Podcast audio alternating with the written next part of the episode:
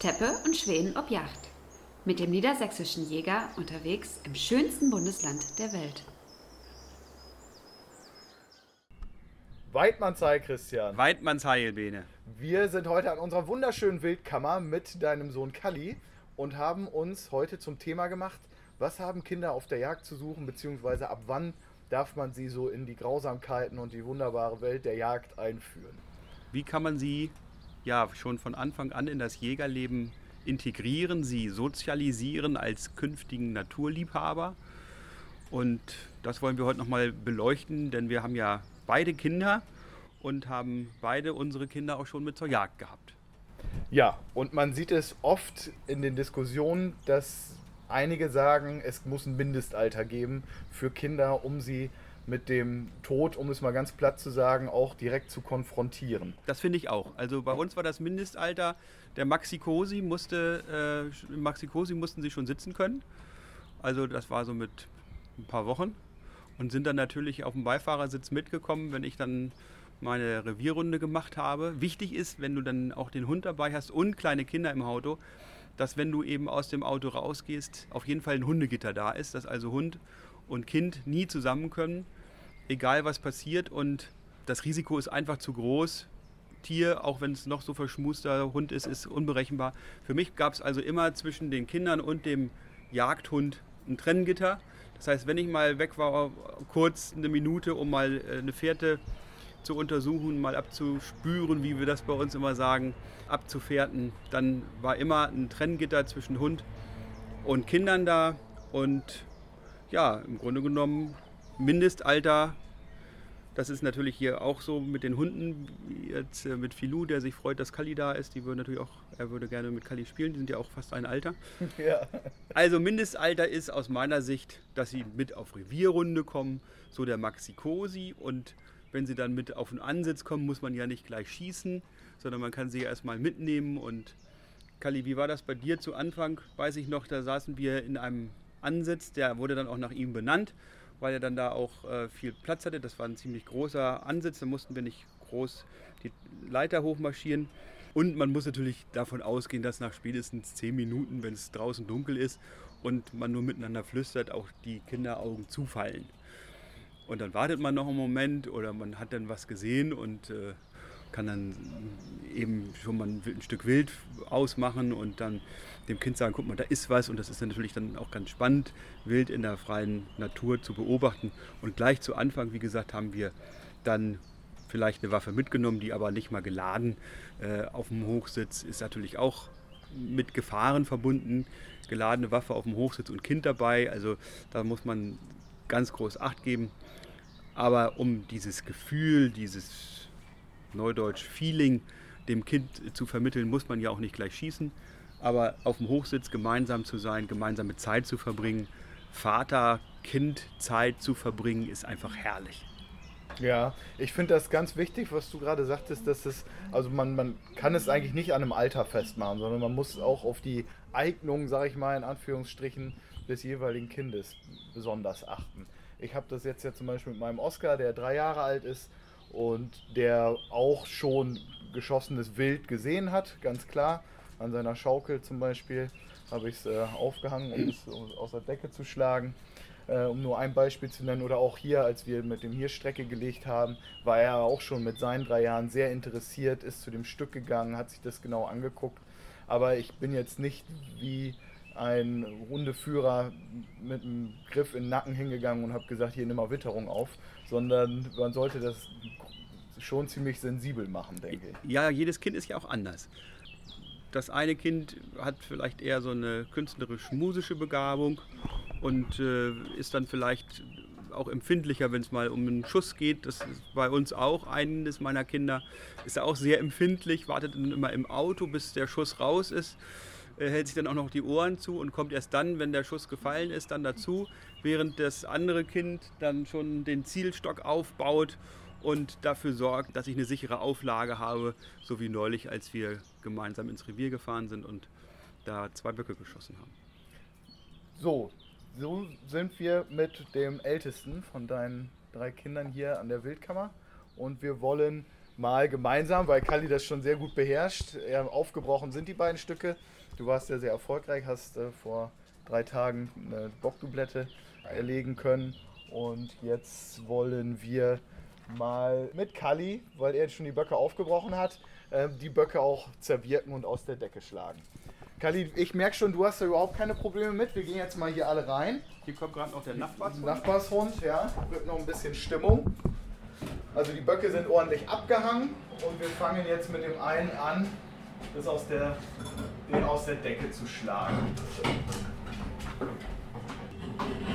Ja, die Rohrbahn ist ja noch ganz neu, sie ist auch noch nicht gefettet, wie man hört. Ja.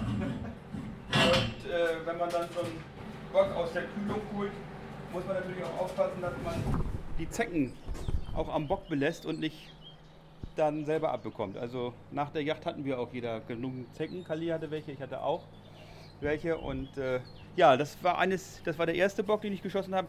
Klassischer Jährling, angedeuteter Gabler. Vom Wildbrett her auch nicht besonders stark, also ein super Abschussbock. Bene, wenn man ein Stück Wild aus dem Kühlteil, Dann macht man die Tür wieder zu, möchtest macht du mir man das sagen? hinterher auch die Kühlung wieder zu. Ja, selbstverständlich. Dann sonst kann es auch Ärger mit Greta geben, wegen des Stroms. Ah ja, aber wir haben ja eine ganz hochmoderne neue Wildkammer, da ist ja Energieeffizienz A++, Super Plus gegeben. Ja, so. Wir lassen jetzt den Bock mal runter, damit wir eine gute Arbeitshöhe haben. Und Kali legt auch schon gleich los. Er hat sich mit Handschuhen und Messer ausgestattet. Kali, das ist jetzt für dich hier kein Problem, ein geschossenes Stück fertig zu machen. Nein, Du ist kein Problem. Du bist da seit Anfang an auch schon mit dabei, wie dein Papa das gerade sagte. Seit wann hilfst du denn mit beim Aufbrechen, bei der klassischen roten Arbeit? Das machst du ja nicht erst seit, Nee. seit gestern. So seit fünf Jahren habe ich immer zugeguckt, aber dann noch nicht selbst gemacht. Ja. Und es war für dich von Anfang an nicht ekelig oder Nein. kein. Nein. Weil du das einfach schon mit den Genen quasi mitbekommen hast von deinem Papa. Ja. Sehr schön. Ja, dann fangen wir doch mal an, das Böckchen auszuziehen. Nun gibt es ja verschiedene Möglichkeiten, wenn man so einen Rehbock vor sich hat, dann loszulegen. Also der kommt jetzt aus der Kühlung. Es gibt welche, die ringeln, andere, die brechen das Schloss auf. Hier sieht man, das Schloss ist ausgebrochen. Es gibt jetzt noch keine besondere Antrocknung der Schnittfläche. Das sieht alles gut aus. Also insofern kann man auch gegen das klassische Aufbrechen überhaupt nichts haben. Ich mache das immer mit dem Gekrösemesser so. Bene holt jetzt gerade ein normales Fleischmesser. Ich habe so ein tolles Set hier von Dick. Die haben so ein neues Gekrösemesser mit Wellenschliff. Und das mit dem Wellenschliff brauchen wir eigentlich gar nicht. Wir können nur das klassische mit dem blauen Griff nehmen. Ah, da, ja. Also wir haben hier drei Gekrösemesser, weil die so klasse sind zum Aufbrechen. Ja, wenn man das einmal damit gemacht hat und einmal verstanden hat, wie mit den Dingern umzugehen, dann sind die wirklich gut. Für die, die nicht wissen, was ein Gekrösemesser ist, es ist also ein leicht gebogenes Messer, was vorne in der Spitze so eine erbsengroße Kugel hat und man deshalb also nicht irgendwo rein pieken kann, sondern man kann hier das Messer zwischen Wildbrett und Decke gleiten lassen. Also ich würde vorschlagen, du nimmst das Gekrösemesser, führst das an der Sch- Schnittfläche der, der Keulen bis zum Unterschenkel zwischen Wildbrett und Decke. Und das machst du auch bei den Blättern, denn da gibt es auch immer die Schwierigkeit, wobei man hier vorher bei den Vorderläufen auch den Unterlauf schon mal abtrennen könnte. Dann kannst du nämlich direkt innerhalb des, also in der Innenseite des, der Vorderläufe, kannst du dann mit dem Gekrösemesser bis zum Unterschenkel vorschärfen und kannst es dann in eins abziehen. Ja, so wie immer eigentlich. Das wäre jetzt für mich was Neues, dass du es immer so gemacht hast. Aber ich lerne ja auch dazu. Christian. Soll ich das jetzt sonst nochmal machen oder macht ihr das? Mit Kali machen wir das jetzt zusammen. Ja, genau. Gut. Also, Also hier nochmal rein und dann bis zum Unterschenkel. Genau. Und ganz scharf. Habe ich nochmal schön durch diesen Bandschleifer gezogen. Ja. Also das mache ich zu gerne. So, genau. Einmal unterfassen. Und wenn das Messer scharf genug ist, dann kann man das bis zum Unterschenkel durchgleiten lassen. Und dann hast du gleich eine lange Naht, an der du dann nach oben und unten das machen kannst. Das Ganze machen wir jetzt bei den Borderläufen auch nochmal. Dafür nehmen wir hier das ganze Stück ein bisschen hoch. So. Hermann möchte mit Filou spielen und steht am Tor und kommt nicht rein und nicht raus. So, jetzt ist der linke Vorderlauf schon mal präpariert. Ja, man sieht auch, Kali, du machst das nicht zum ersten Mal, ne? Schön aufpassen. Mir hat beim, als ich noch Jungjäger war, beim Aufbrechen, weiß ich noch ganz genau, im Süsing war das bei der Drückjagd. Da durften wir als Treiber dann teilnehmen an den dortigen Drückjachten. Da hat dann einer unserer Ausbilder mir gezeigt, wie man aufbricht und mir dabei den halben linken Zeigefinger abgeschärft. Schön. Das war aber nicht so schlimm. In der Jungjägerausbildung meines Bruders, ein paar Jahre vor mir, ist einem anderen Jungjäger von einem Hirsch mittels seines Geweihs die komplette Kauleiste abgehauen Boah. worden. Der hatte seither dann schon frühzeitig dritte Zähne. Oh, wie bitter. Auch auf der, auf der gleichen Drückjagd, aber ein paar Jahre früher.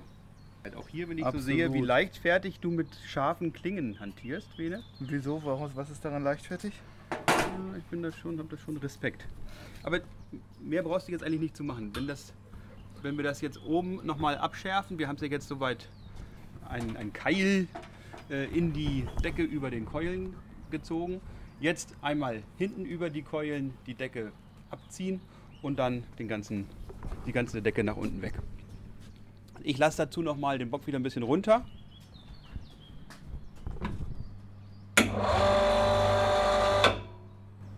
Sehr schön. Ja, das ist das Praktische an so einer, wie nennt man das noch? Nicht Seilbahn? Seilwinde. Seilwinde, dass man sich die, die Höhe immer schön rückenschonend einstellen kann. Ja, und vielleicht nochmal für die, die es jetzt nicht sehen können, es sind ja außer uns dreien und den Hunden alle. Wir machen das auch mit Handschuhen. Ich hole dafür immer die Handschuhe aus der Apotheke, die liegen nämlich ganz angenehm an und sind nicht so weich und sch- schlabberig. Und man kann damit auch ganz gut zufassen und hat noch Gefühl drin. Auch wenn die einen Euro mehr kosten. Ja, das lohnt sich, aber das ist gut investiertes Geld, finde ich immer. Für dich habe ich auch extra diesmal kleinere Handschuhe genommen, Bene. Für meine kleinen Hände. In Größe M. Ich nehme ja immer L. Ich eigentlich auch. Ja? Aber nicht bei den Handschuhen. Oh, auch bei den Handschuhen eigentlich. Ach, herrlich. Ja, und man sieht, man muss also gar nicht viel schärfen, gerade bei so jungen Stücken. Auch wenn sie aus der Kühlung kommen, kann man sie so ganz leicht und locker abholen. Wie viel Grad haben wir in der Kühlung? Vier. Optimal. Ja. Ja, wie du schon sagst, immer wichtig. Eigentlich ist immer nur mit einer mit einem Messer am Stück. ja. Gut, und ich habe jetzt hier nicht die tragende, sondern die haltende Position. Ja. Ich halte nämlich das Stück am Galgen ein bisschen fest. Guck mal, das kann man sogar so mit bloßen Händen auseinanderziehen. Ja, ich will vielleicht noch mal ganz kurz zu der Jagd was sagen. Also meine beiden Söhne sind an dem Tag mitgekommen. Am nächsten Tag war dann auch meine Tochter noch mit dabei. Und plötzlich sahen wir, ich glaube, unser Kleiner, der Gustav mit seinen zehn Jahren, vor uns ein Stück Rehwild und sagte, guck mal, da vorne ist ein Bock. Den hatte ich noch gar nicht gesehen, weil ich mich auch ein bisschen auf den Weg konzentrieren musste. Und dann sind wir weitergefahren, so 200 Meter. Und äh, Kalli und ich haben dann den Bock angepirscht.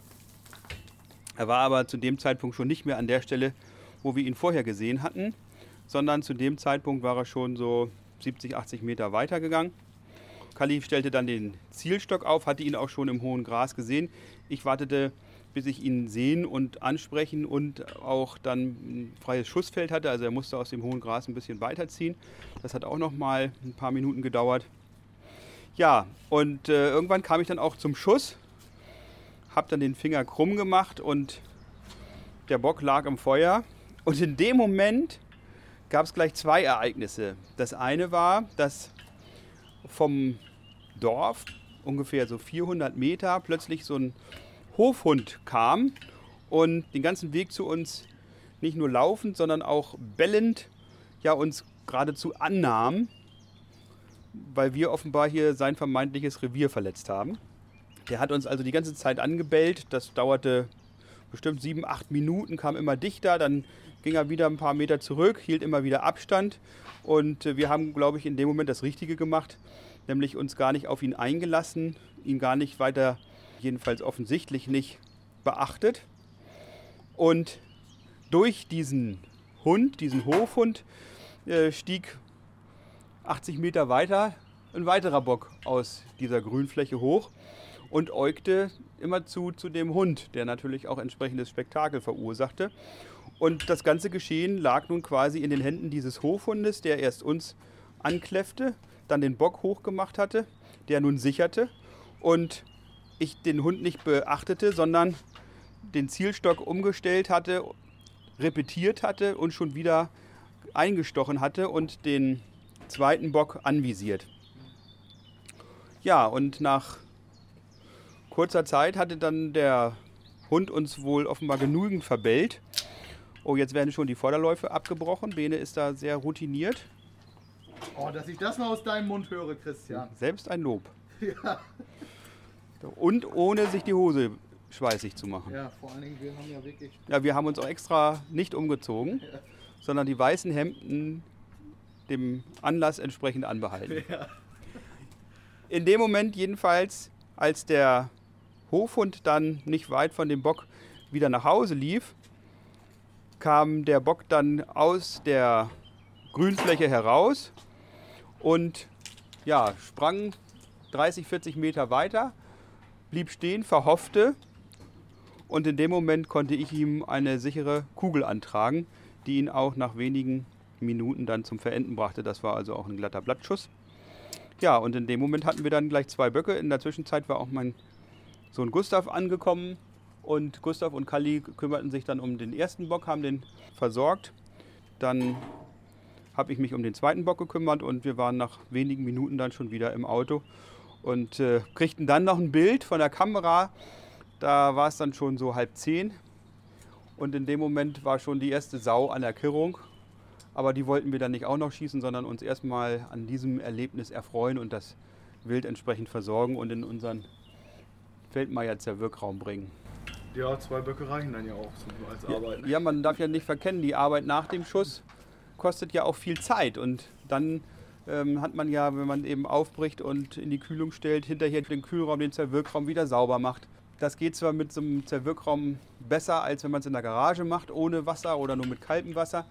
Hier haben wir einen Durchlauferhitzer und ständig warmes Wasser, aber es muss auch eben am nächsten Tag oder wenn der nächste Jäger kommt, um ein Stück reinzuhängen, wieder genauso blitzeblank sein. Und auch das kostet viel Zeit. Ja, genau. Und wie wir so darüber sprechen, kommt auch schon der nächste Besucher an die Wildkammer, nämlich ein Nachbarskind, das gerade sieht, was wir hier tun und das auch ganz interessant findet. Und ja, dem werden wir gleich auch nochmal erklären, was wir hier machen. Er ist aber auch äh, kennen wir aus der Vergangenheit nicht allzu zart beseitet, was das betrifft. Das ist eben das Gute, wenn man auf dem Land groß wird, dass man mit solchen Begegnungen häufiger, ich sag mal, konfrontiert wird, als dass es äh, wahrscheinlich in der Stadt der Fall ist. Und in der Zwischenzeit haben Bene und Kali das Stück schon aus der Decke geschlagen. Jetzt sind also nur noch die Hinterläufe bedeckt. Und damit hängt sie am Galgen, aber das machen wir gleich nochmal ab und dann haben wir das Stück komplett frei, sodass wir es dann nur noch zerlegen müssen. Aber wenn man mehrere Stücke zu versorgen hat, empfiehlt es sich nicht Stück für Stück im Sinne von Stück wild vorzugehen äh, und es komplett zu zerwirken, sondern erst einmal immer die schmutzige Arbeit zu machen. Also erst alle Stücke aufbrechen, dann alle Stücke aus der Schwarte oder aus der Decke schlagen und anschließend alle Stücke zerwirken. Denn dann hat man einen sauberen Arbeitsplatz, hat nicht wieder mit den Haaren aus der Decke zu tun, die dann möglicherweise aufs Wildbrett des anderen Stücks fallen und hat dann wirklich hygienische Zustände. Und deshalb nehmen wir jetzt das Stück, hängen es wieder zurück in den Kühlbereich unseres Zerwirkraums und holen den zweiten Bock raus, um den dann abzuziehen. Genau.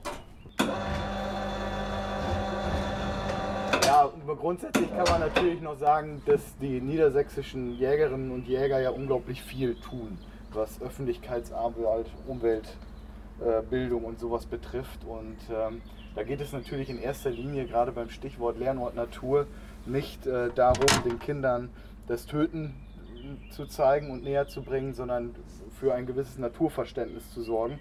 Und ähm, das ist wirklich großartig, was da geleistet wird, wie ich finde. Einige machen das sehr, sehr engagiert und mit einer großen Passion, wie sie auch selber jagen.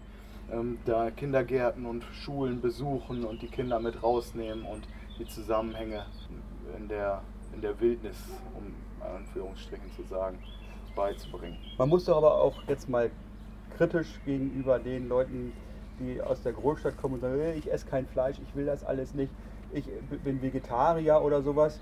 Wenn man sich dann die Reportagen anguckt, wie dann Soja angebaut wird in Südamerika, welcher Urwald dafür gehol- abgeholzt wird, welche Tiere in dem Zusammenhang bei Brandrodung oder sowas dann grausam ums Leben kommen, ist die Frage, ob es nicht nachhaltiger, verantwortungsbewusster ist, sich sein Stück Fleisch eben selbst zu erlegen, dafür die Verantwortung zu übernehmen, dass man es hier der gesunden Natur entnommen hat und das Stück, so wie dieses hier eben auch den Schuss ja gar nicht mehr gehört hat, es war ja auf der Stelle tot und ich glaube, das hat mit Nachhaltigkeit viel mehr zu tun, als vielleicht vordergründig sein Gewissen reinzuwaschen, dass man sagt, ich esse kein, kein Fleisch, aber dafür Tofu und damit also südamerikanisches Soja.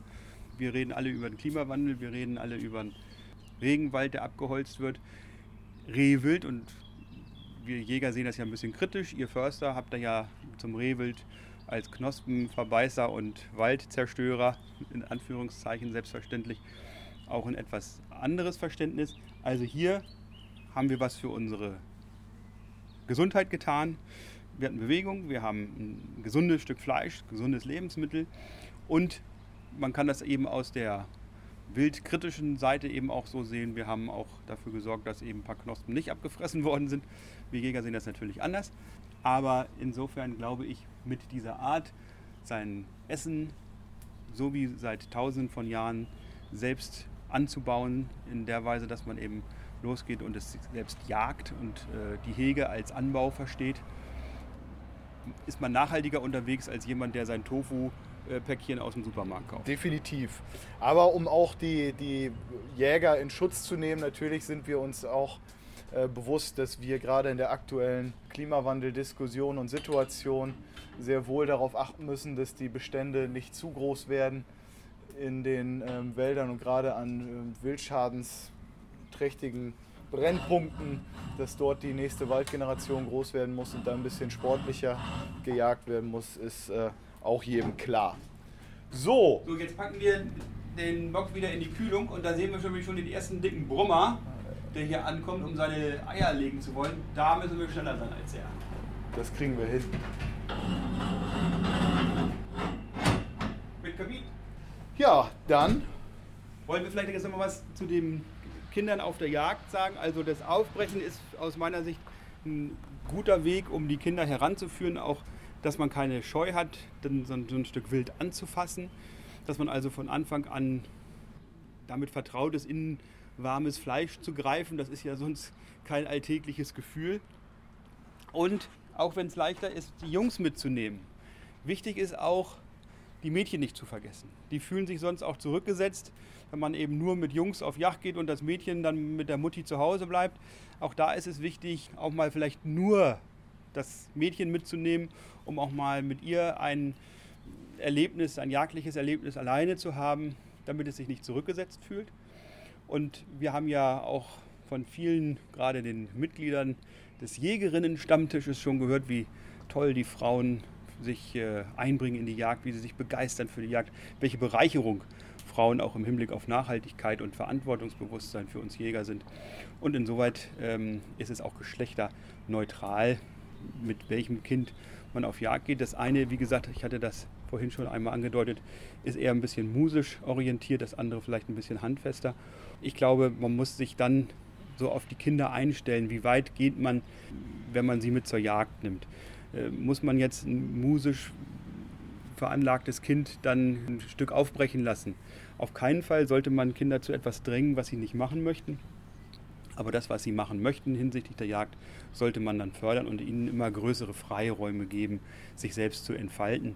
Und wenn jetzt mein Kali zum Jungjägerkursus geht, dann hat er, glaube ich, ja, 200 Stück Wild aufgebrochen Ja, und kann den Ausbildern dann erklären, Wie äh, man's so, richtig wie macht. so ein Stück Wild von innen aussieht. Und man hat ja eben gesehen, dass aus der Decke schlagen hat ja irgendwie drei Minuten gedauert.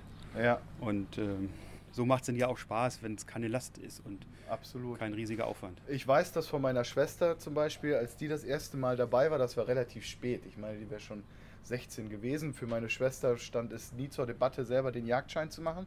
Dennoch fand sie das immer beeindruckend, wie mein Vater zu der Natur steht und zu der Wildnis steht und hat sich dann irgendwann dann doch mal dazu entschieden, mitzugehen. Mein Vater hat das nie mit Druck gemacht. Das liegt dann wahrscheinlich auch daran, dass sie das mit 16 das erste Mal dann hautnah auch miterlebt hat, wie ein Stück, es war auch ein Maibock, ähm, von meinem Vater erlegt wurde.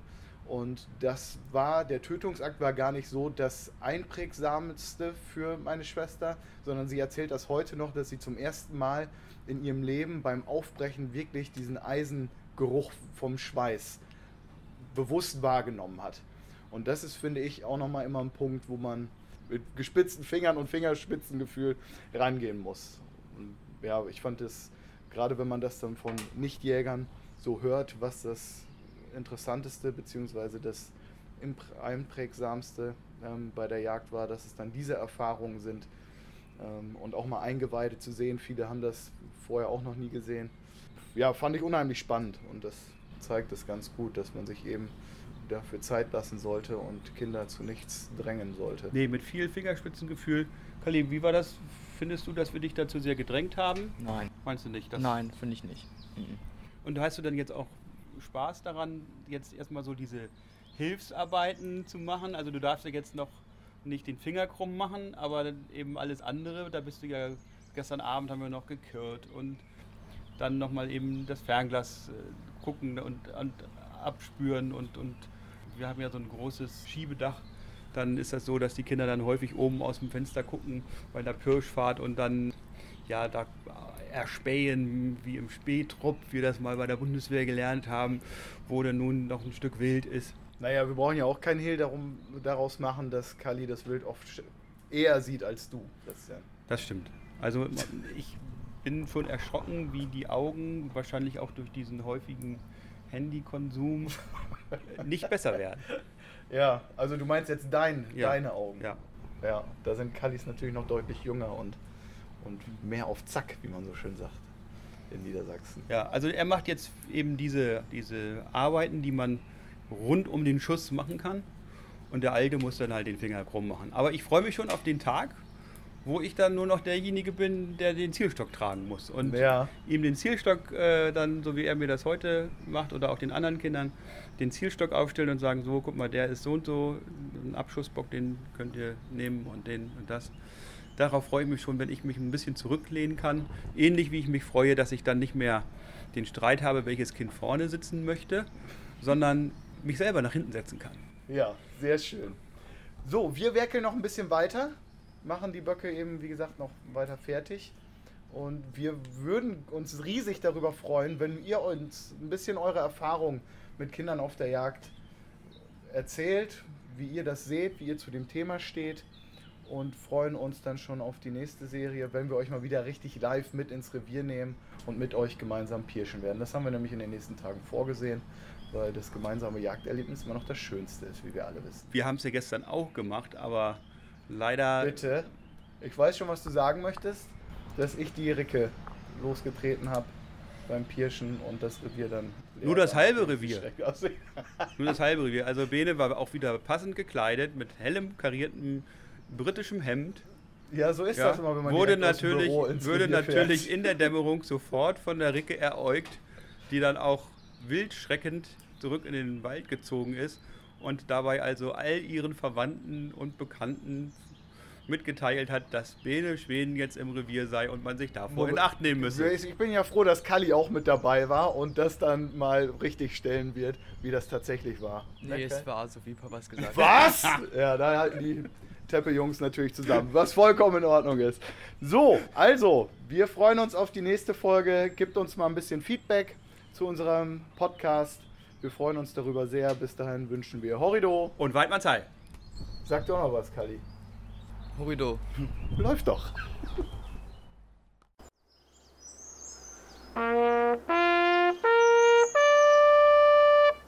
Teppe und Schweden ob Yacht ist eine Produktion der Jagdzeitschrift Niedersächsischer Jäger. Mit freundlicher Unterstützung von Franconia und den VGH-Versicherungen.